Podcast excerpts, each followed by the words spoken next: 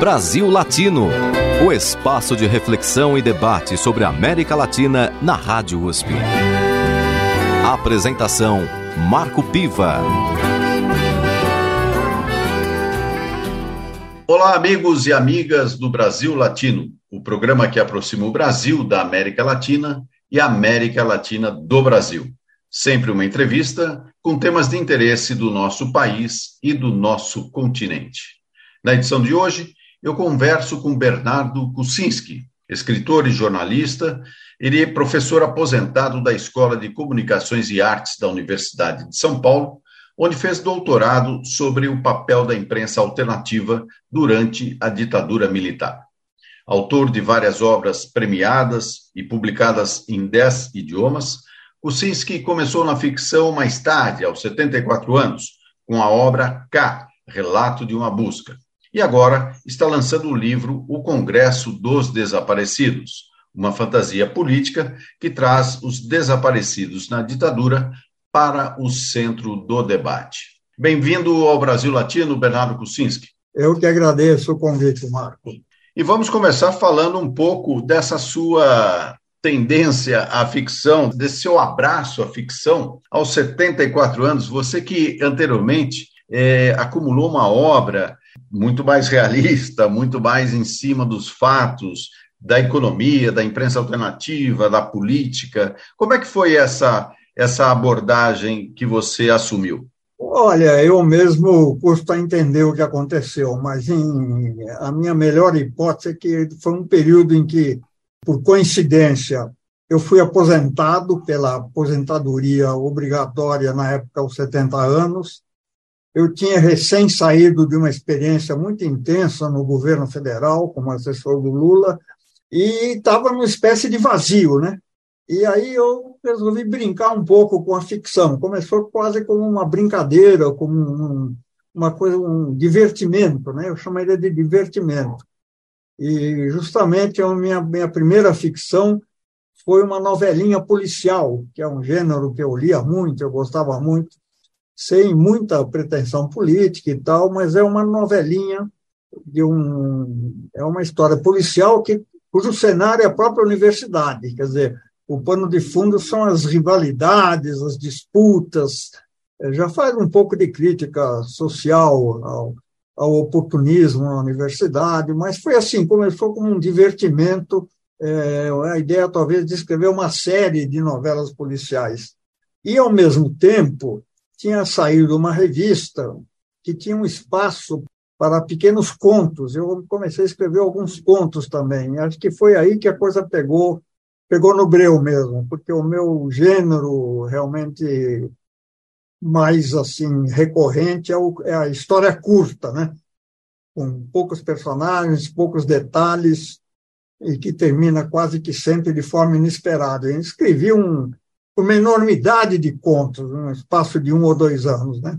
E, assim, o próprio que foi o meu primeiro livro mais importante, ele é estruturado como uma sequência de contos. Cada capítulo ele é autossuficiente, ele é compartimentado, né? É assim que aconteceu. Eu me diverti, a coisa saiu fácil, eu gostei e decidi continuar na ficção. Tá certo, Bernardo, mas não só você gostou, como o público também gostou, porque você tem algumas obras premiadas pela Biblioteca Nacional, também o Prêmio Jabuti, enfim, você tem aí um acúmulo importante na literatura. E agora eu queria que você falasse um pouco sobre este novo livro que você acaba de lançar, que é o Congresso dos Desaparecidos. Bom, é um livro eu não sei bem como é que a ideia surgiu na minha cabeça, mas eu acho que foi por causa de um encontro que foi realizado em Brasília, que foi o único encontro jamais realizado com os familiares dos desaparecidos. Foi lá no finalzinho do governo Dilma. E lá estavam muitas famílias, e, e eu acho que dali me surgiu a ideia de um dia escrever uma, uma espécie de uma fantasia política em que os próprios desaparecidos se encontrariam. E escrevi várias versões, isso aí, ao longo dos anos, umas oito ou nove versões, porque o pano de fundo também ia se modificando, né? teve a eleição do Bolsonaro, depois teve a derrota do Bolsonaro, e essas modificações no pano de fundo foram me obrigando a modificar também um pouco algum um tom geral da narrativa, né? E finalmente dei por terminado e está publicado. É um tema muito importante na América Latina, porque eu diria que o, o desaparecimento político, o desaparecido político, ele está para, para a América Latina mais ou menos como Auschwitz está para o Holocausto, né? que ele simboliza realmente a, a modalidade mais recorrente, nefasta e cruel de repressão que atingiu a América Latina, né? Atingiu o Brasil, Chile, Peru, Argentina. O Chile, Argentina e Peru foram os países em que houve um maior número de desaparecimentos, né? Mas também na Colômbia, na Bolívia, no Paraguai, uma verdadeira calamidade latino-americana. E nesse livro que te inspirou é, falar do tema dos desaparecidos, evidentemente que é, ele traz também à tona um debate atual, é, por conta até mesmo dos ataques à democracia que aconteceram no dia 8 de janeiro, para citar apenas um exemplo, né, sem falar de um governo anterior de extrema-direita, que ainda está atuante no sentido da sua militância. Você acha que esse tema da busca da democracia, ele é um tema que vai ter um epílogo em algum momento ou a gente na América Latina vai sempre viver esses altos e baixos, essa, esses avanços e esses retrocessos? É complicado. Eu acho que estamos é, nos últimos anos numa fase de avanços, né? houve, houve tribunais que condenaram os abusos na Argentina, no Chile, houve uma mudança importante agora na Colômbia, onde foi feito um, um acordo de paz com os antigos guerrilheiros. É, estamos numa fase de avanço, mas a América Latina é um continente muito muito maltratado, né? É muito, ele tem problemas muito complexos, os problemas do narcotráfico, os problemas da, das intervenções americanas, que, que foram muito importantes, é, elas foram. É, sempre que houve um avanço muito grande na democracia na, na América Latina, os americanos acabaram por intervir, né? A gente espera agora que essa, essa política de intervenções americanas já, já tenha sido coisa do passado, mas sempre existe esse perigo, né? Veja, por exemplo, a pressão que eles mantêm sobre a Venezuela, a pressão que eles mantêm sobre Nicarágua, sobre diversos regimes que são eh, que, que, que, proclamam uma política econômica um pouco mais independente do, do, dos americanos. Né? Claramente, eles usam o argumento da democracia, mas eles não adotam a mesma política com outras ditaduras, como a ditadura saudita, a ditadura da Turquia, as ditaduras que são favoráveis aos americanos. Então, é, existe sempre esse fantasma da intervenção americana pairando sobre a América Latina. Eu espero muito que seja apenas um fantasma, que não se materialize mais, mas nunca se sabe. Né?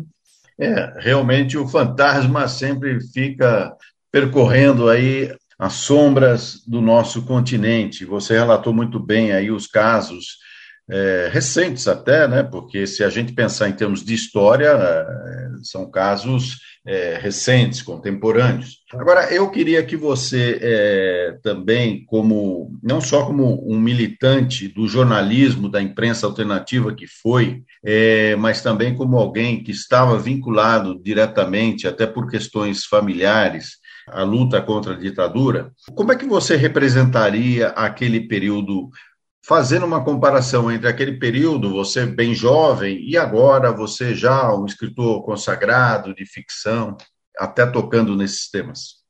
É, são tempos totalmente diferentes, né? Quer dizer, aquela a juventude daqueles tempos era uma juventude que que tinha anseios de, de lutar por um mundo melhor, e, e isso se manifestou no mundo inteiro, na, também nos Estados Unidos, o movimento dos direitos civis, movimento contra a guerra do Vietnã, na França, com maio de 68, e no Brasil também. Agora, hoje, nós vivemos uma realidade totalmente diferente, uma realidade que ainda é cambiante, nós não sabemos onde é que vai parar, em que existe todo um mundo virtual substituindo o mundo real, pessoas muito isoladas, um certo descrédito da, da política, a ação política é, é muito desacreditada, e existe um ascenso de movimentos de extrema-direita, existe um ascenso de movimentos de extrema-direita em muitos países,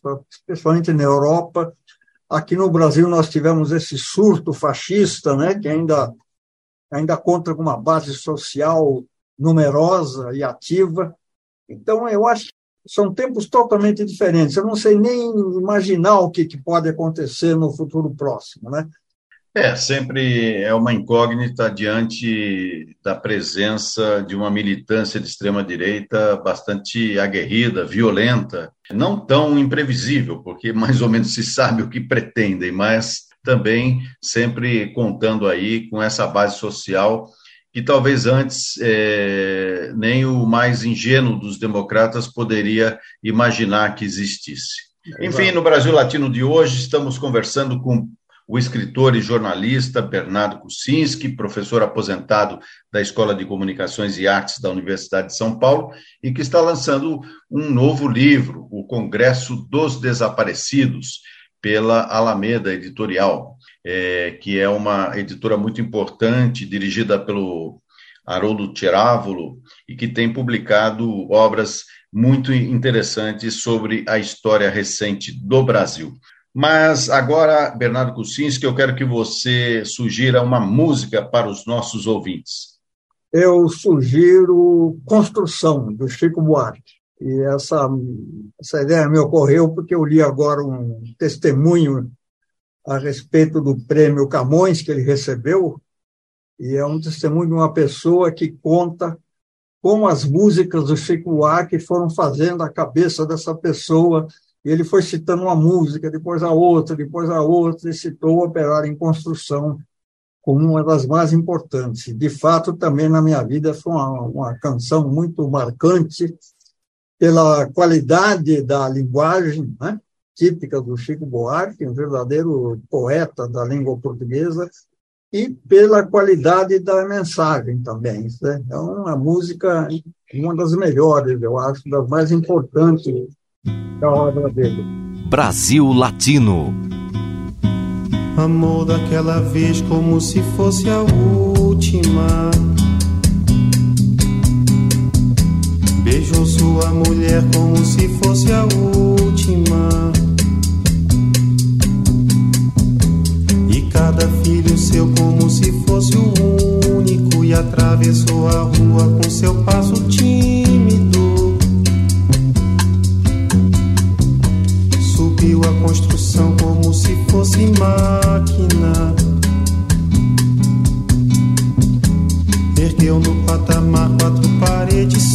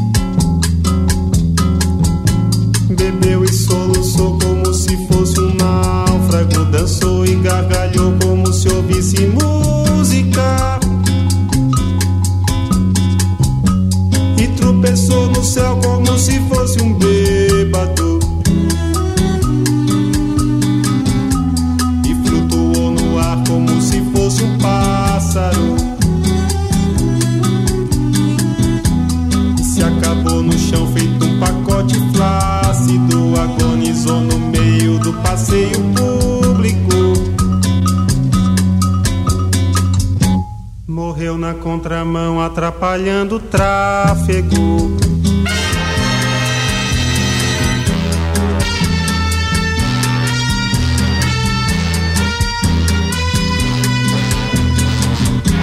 Amor daquela vez, como se fosse o último. Beijou sua mulher, como se fosse a última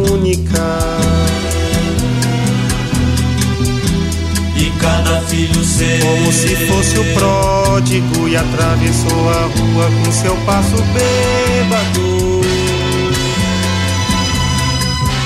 Subiu a construção como se fosse sólido. Ergueu no patamar quatro paredes mágicas. Tijolo com tijolo num desenho lógico. Seus olhos lotados de cimento e tráfego. Sentou pra descansar como se fosse um príncipe. Comeu feijão com arroz como se fosse o máximo. Bebeu e soluçou como se fosse máquina. Dançou e gargalhou como se fosse o próximo.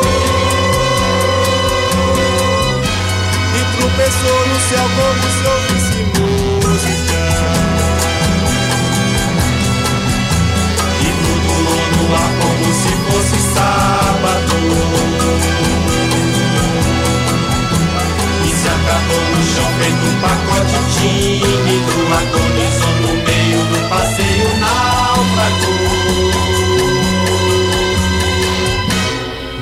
na contramão, atrapalhando o público.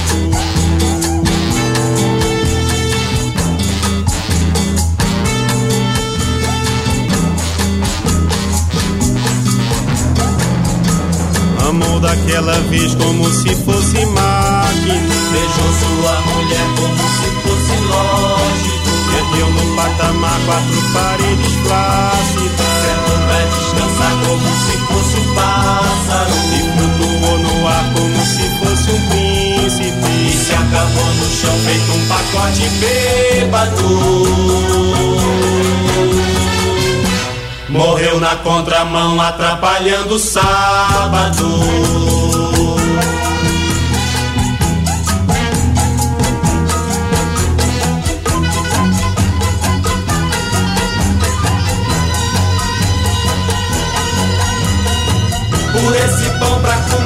Por esse chão pra dormir.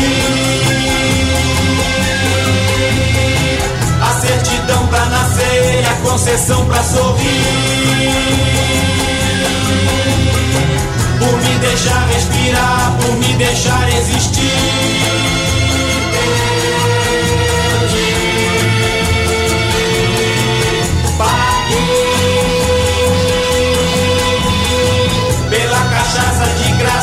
Gente tem que engolir.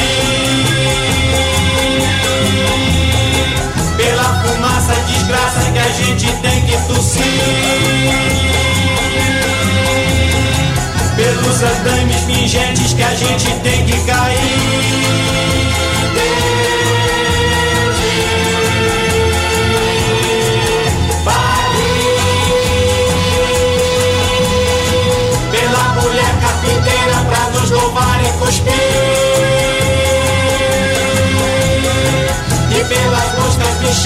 Bicheiras a nos beijar e cobrir. E pela paz derradeira que fim vai nos redimir.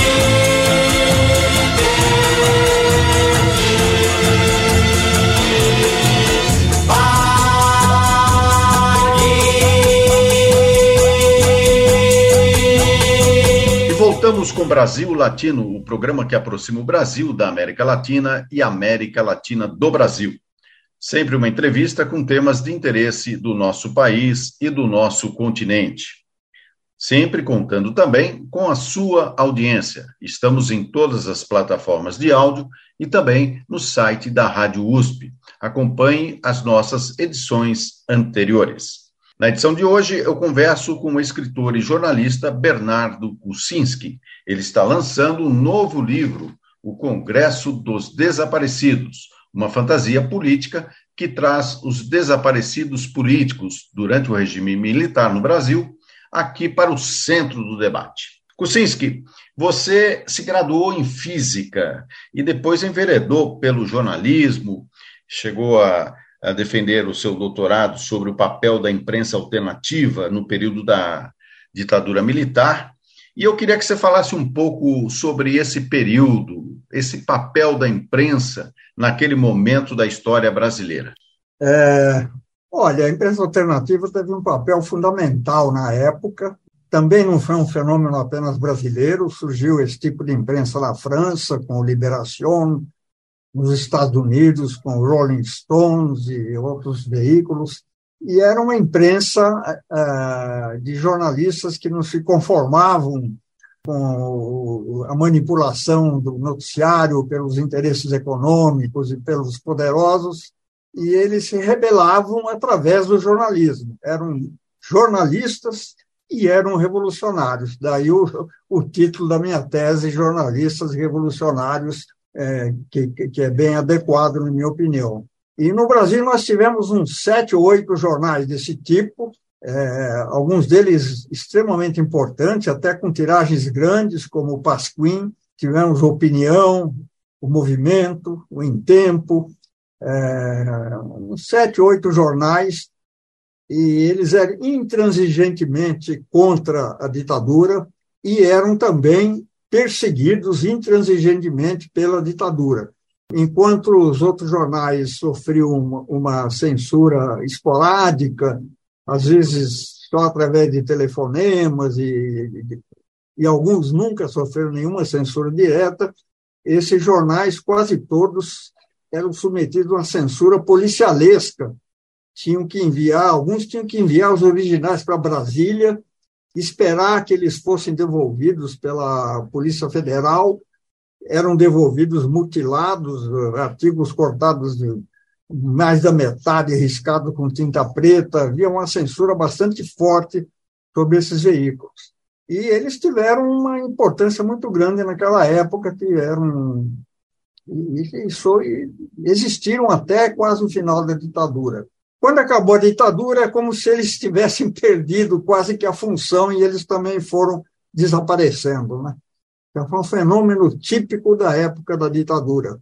É, considerando a época atual e tentando fazer uma comparação, o que inclui, evidentemente, esse mundo digital, o mundo das redes sociais, como é que você é, vê o jornalismo hoje? esse mundo digital ele traz também elementos é, do espírito dessa imprensa alternativa? Olha, quando essa história toda começou, essa história do digital, do virtual, eu fiquei bastante entusiasmado, porque eu percebi que era um, um mundo novo, né, no qual o próprio leitor se torna um jornalista, um mundo com mais, muito mais interação mais diversidade, mais liberdade de manifestação. Você nem precisava de dinheiro para criar um jornal. Você criava um jornal virtual sem gastar um tostão, né? E eu tinha um grande entusiasmo por essa nova era, que eu acho que que ela abalou profundamente o jornalismo convencional. Agora, hoje eu já tenho um pouco mais de receio. Eu acho que a coisa foi se tornando uma desenvolvendo de uma forma um pouco pervertida, né? e o que era uma grande manifestação de liberdade, de pluralismo, de participação, virou um território de fake news, de mentiras, de robôs que manipulam a, mente das pessoas, e também do enorme controle sobre a vida das pessoas com instrumentos que a gente nem, nem consegue imaginar quais são. Né? Então, vivemos essa contradição hoje eu acho que mantém-se elementos é, positivos, né, com essa liberdade que as pessoas têm de se expressar, mas é, há um, muitos perigos à vista de, de, de, manipulação e controle do pensamento. É, tanto é que já está havendo um grande debate nacional em torno do projeto de lei das fake news, 2630, Exatamente que passa por um processo bastante difícil até para ser votado no Congresso Nacional. E também, é, por conta disso, está mobilizando o próprio Supremo Tribunal Federal, que está muito interessado também numa regulamentação para esse funcionamento das redes sociais.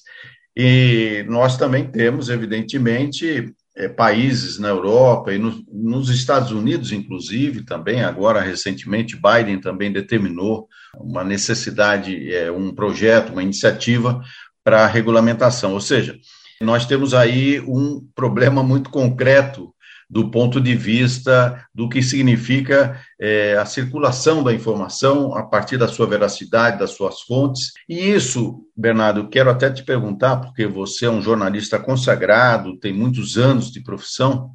É, até que ponto todo esse mundo virtual acaba abalando aquilo que a gente considera como o jornalismo tradicional ou o jornalismo comercial?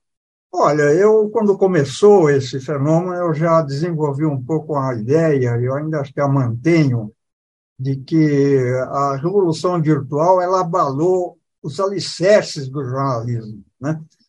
Veja assim, é, por exemplo, um dos, um dos princípios definidores da matéria do produto jornalístico é a periodicidade. Né? É, tanto assim que a palavra periódicos é sinônimo de jornalismo, né? Então, ou eram jornais diários, ou revistas semanais, ou mensais, havia um período é, entre uma edição e outra. E a, o mundo virtual acabou, é tudo contínuo, não tem período. Então, abalou um dos alicerces, né? O outro alicerce do jornalismo era que nós, os jornalistas, nós temos quase que um monopólio da mediação nós fazíamos o, o, meio, o meio do campo entre a sociedade e os governantes, e os, os grupos, os poderes, né? E no mundo virtual nós perdemos esse monopólio. Qualquer pessoa pode entrar, interagir, criar um jornal, criar um site, criar. Entende? Então, é, o jornalismo convencional ele foi submetido a um desafio muito grande porque as suas bases foram erodidas. A resposta que alguns veículos conseguiram encontrar foi criar um, um jornalismo virtual, né, não impresso, de alta qualidade e que as pessoas sintam que é tão bom que elas pagam para entrar no site. Né? O Wall Street que conseguiu isso, o The Guardian, o New York Times, mas a maioria dos jornais que ainda são impressos, os poucos que ainda são impressos, o meu vaticínio é que eles desaparecerão. Não há, não, é, não há mais nenhuma lógica de um jornal diário ser impresso, é, eliminar, derrubar milhares de, de, de, árvores de eucalipto para fazer uma bobina, para imprimir, para levar para casa do leitor e chegar no dia em que a notícia já, já, já ficou velha, entende? Todo esse processo não tem mais lógica, na minha opinião. Muito bem, no Brasil Latino de hoje eu conversei com o escritor e jornalista Bernardo Kucinski.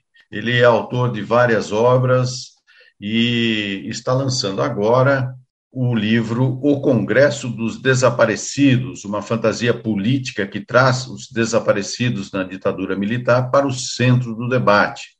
Bernardo Kucinski foi professor da Escola de Comunicações e Artes da Universidade de São Paulo, onde fez doutorado sobre o papel da imprensa alternativa durante a ditadura militar. Ele também é autor de várias obras premiadas e publicadas em dez idiomas. E Kuczynski também começou na ficção eh, aos 74 anos, com a obra K, Relato de uma Busca. Então, agora, o Brasil Latino fica aqui com a palavra final do Bernardo Kuczynski, este autor muito importante, que eu recomendo para que leiam então esse novo livro, Congresso dos Desaparecidos, publicado pela Alameda Editorial, e também é que vocês possam acompanhar essa entrevista nas plataformas de áudio e no site da Rádio USP. Bernardo Kucinski, muito obrigado pela sua participação hoje aqui no Brasil Latino. Eu é que agradeço o convite. Espero que a gente se veja num futuro próximo mais uma vez.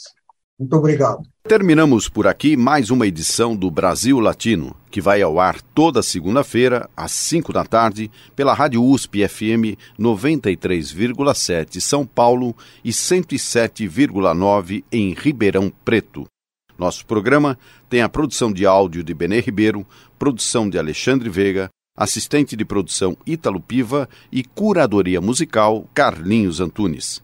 Você pode ouvir todas as edições do Brasil Latino em formato de podcast em soundcloud.com brlatino e também nas principais plataformas de áudio.